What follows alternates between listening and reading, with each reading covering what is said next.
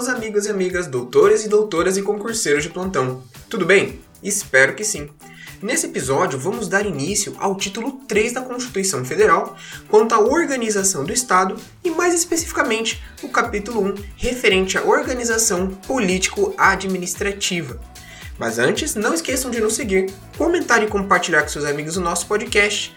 E também nos acompanhem pelo Instagram, o arroba constitucional do zero ponto podcast, e no meu perfil pessoal, o arroba underline camargo. Conforme o artigo 18, a organização político-administrativa da República Federativa do Brasil compreende quem? A União, os estados, o Distrito Federal e os municípios, todos autônomos nos termos desta Constituição. O parágrafo 1 define que Brasília é a capital federal. Uma curiosidade é que Brasília não foi a primeira capital do Brasil. A primeira foi Salvador, no estado da Bahia, entre os anos de 1549 a 1763. Depois, o título passou a ser do Rio de Janeiro, que ficou sendo até 1960, e a partir de então, Brasília se tornou a capital. O parágrafo 2 do artigo 18 define que os territórios federais integram a União e sua criação, transformação em Estado ou reintegração ao Estado de origem serão regulados em lei complementar. Isso quer dizer que os territórios federais não são componentes do Estado federal, mas sim da própria União, uma vez que constituem simples descentralização administrativas territoriais da própria União. Na época que a Constituição foi promulgada, existiam três territórios federais, sendo Fernando de Noronha, Amapá e Roraima. Por meio do Ato de Disposição Constitucional Transitória, em seu artigo 14, Amapá e Roraima foram convertidos em Estado. E, de acordo com o próprio artigo 15, também do Ato de Disposição Constitucional Transitória, o território de Fernando de Noronha foi extinto e sua área reincorporada ao Estado de Pernambuco. O parágrafo 3 do artigo 18 define que os estados podem incorporar-se entre si, subdividir-se ou desmembrar-se para se anexarem a outros ou formarem novos estados ou territórios federais, mediante aprovação da população diretamente interessada, através de plebiscito e do Congresso Nacional, por lei complementar. Sendo assim, existem quatro hipóteses de alteração de divisão interna do território brasileiro: a incorporação, a subdivisão, o desmembramento por anexação e o desmembramento por formação. A incorporação ou fusão, neste caso, estamos diante da união de dois ou mais estados para a criação de um outro. Aqueles que se fundirem perdem as suas respectivas personalidades para que então crie a nova personalidade do novo estado que surgiu. Para que isto ocorra, em todos os estados que participarem da tentativa de fusão devem realizar um plebiscito. Então, na incorporação, um estado A com um estado B, eles se juntam para formar um novo estado, o estado C. Então, o estado A e o estado B perdem a sua personalidade e forma-se um novo estado, o estado C. Mas para que isto ocorra, tanto o estado A quanto o estado B devem fazer um plebiscito. Na subdivisão ou cisão, o caminho é inverso. Um estado subdivide-se em outros estados membros, cada um com personalidades diferentes, desaparecendo por completo do estado originário. Todos os eleitores do estado deverão participar do plebiscito. No primeiro caso, que era incorporação, tínhamos que um estado A mais um B formava um novo C. Deixava de existir A, deixava de existir B, para então criar C. Aqui na subdivisão, ou na cisão, no caso, ocorre o caminho inverso. Existe o estado A. O estado A, ele se subdivide em outros estados, né, estados membros no caso, que então de A se transforma em B, C e D, entendeu? Há uma subdivisão desse estado maior em outros estados membros, cada um com personalidades diferentes e desaparecendo por completo o estado originário, ou seja, o A deixa de existir para então criar B, C e D. Agora o desmembramento acontece o seguinte: no desmembramento por anexação, aqui vou até falar um pouco mais devagar para que não cabe criando um nó na hora de vocês escutarem. Nesta hipótese, uma ou mais partes de um Estado membro separa-se sem que ocorra a perda da identidade do ente federativo primitivo. o Estado originário irá perder parte de seu território e, consequentemente, perder parcela de sua população. Esta parte desmembrada poderá se anexar a outro Estado-membro, mas não implica na criação de um novo Estado, mas tão somente na alteração dos limites territoriais. Para que esta anexação ocorra, deve haver plebiscito em ambos os estados, o que vai perder território e o outro que vai anexar o território. Parece um pouco confuso, né? Mas vamos imaginar assim.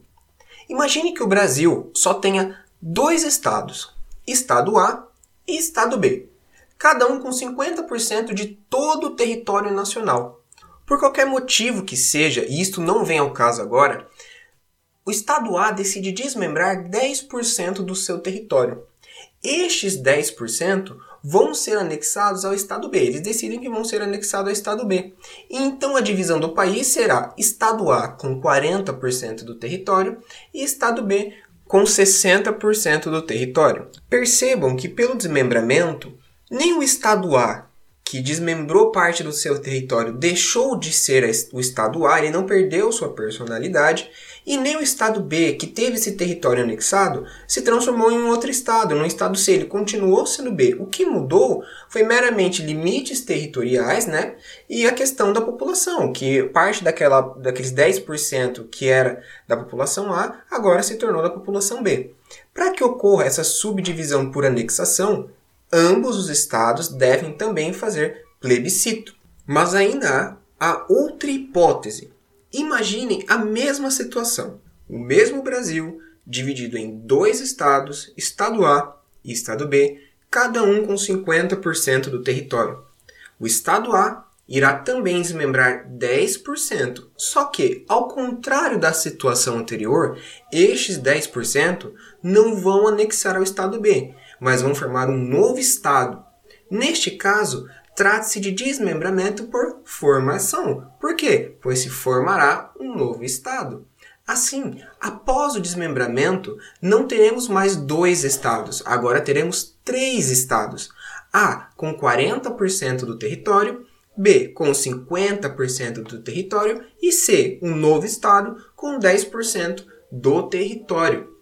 Para todas as hipóteses, a Constituição exige três requisitos: consulta prévia às populações interessadas por meio de plebiscito.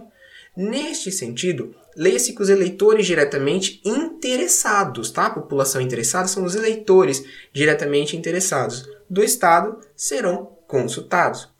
Outro requisito: oitiva das respectivas assembleias legislativas dos estados interessados.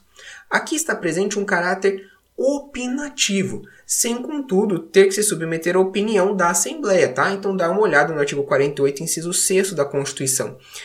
Quanto aqui a essa opinião das assembleias, como eu falei, é um caráter opinativo, diferente do requisito anterior. Porque se a população dos estados falarem que não concordam, acabou. Não há o que se falar mais em nenhuma das, das, das espécies né, de divisão que a gente estudou.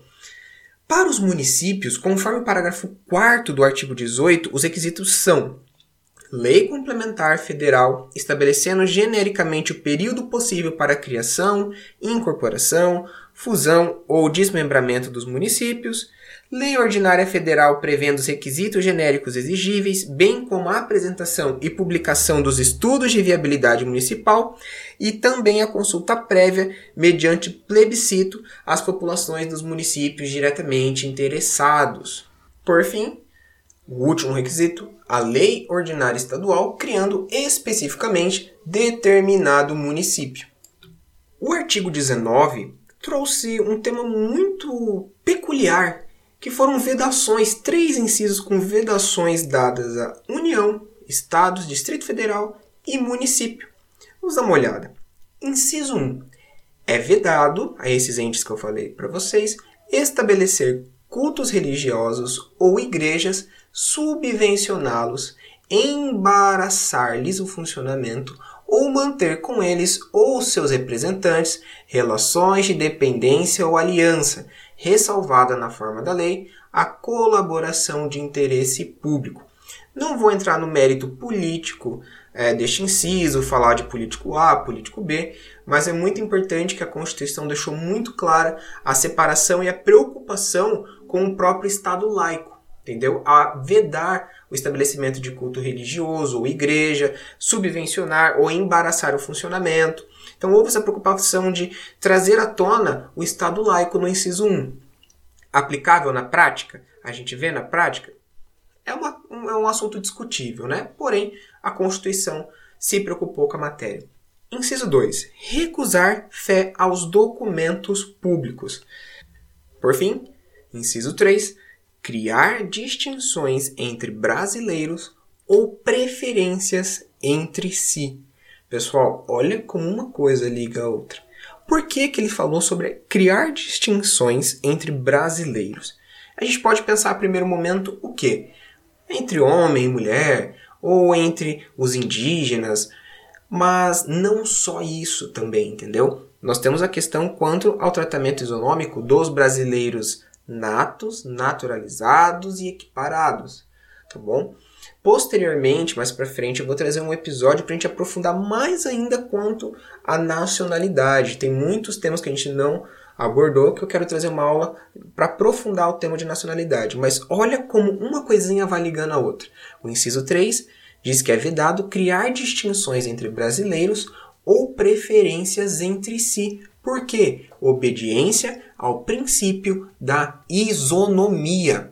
Mas, minha gente, como tudo que é bom dura pouco, por hoje vamos encerrando por aqui também. Mas me diga, gostaram do episódio de hoje? Siga o nosso podcast em todas as plataformas digitais e venha nos dar a sua opinião quanto ao tema.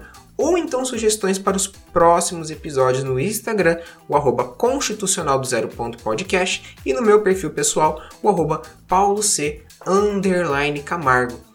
Lembre-se que pelo Instagram eu sempre deixo dicas complementares de cada episódio, acaba que um complementa o outro. Então é isso, meu povo, um forte abraço e até a próxima!